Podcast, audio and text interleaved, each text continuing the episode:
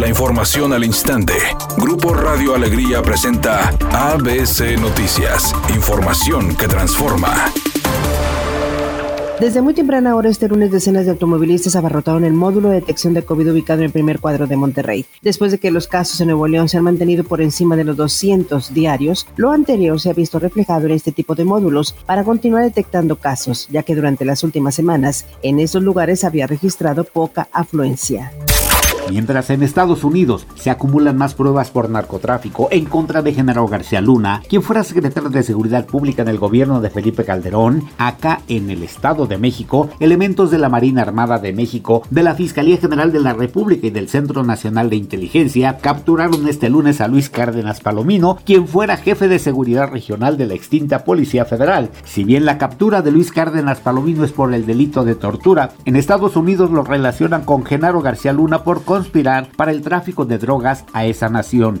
El presidente Andrés Manuel López Obrador dijo este lunes que en su reunión del próximo miércoles con el gobernador electo de Nuevo León, Samuel García, tiene como propósito generar acuerdos y aunque pertenecen a distintos movimientos, tienen que gobernar en beneficio de todos. Agregó que tienen la responsabilidad y la obligación de gobernar para todos, independientemente si en un estado gobierna un partido u otro partido, mencionando que se tiene que atender a todos por igual.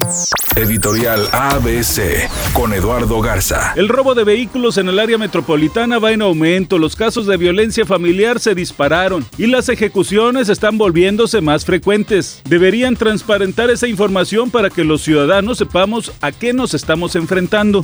La cantante Selena Gómez utilizó su cuenta de Instagram para compartir una fotografía en traje de baño que pertenece a una campaña en colaboración con una reconocida marca. La idea es compartir un mensaje de amor propio sobre la diversidad de cuerpos femeninos para tratar de romper con los estereotipos.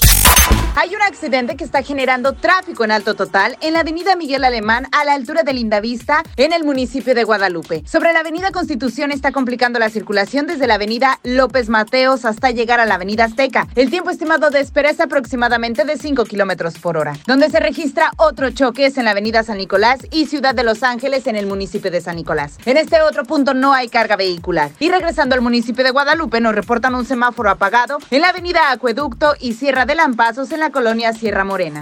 Es un día con presencia de nubosidad. Se espera una temperatura máxima de 32 grados, una mínima de 26. Para mañana martes se pronostica un día con presencia de nubosidad y posibilidad de lluvia. Una temperatura máxima de 30 grados, una mínima de 22. La temperatura actual en el centro de Monterrey 31 grados. ABC Noticias. Información que transforma.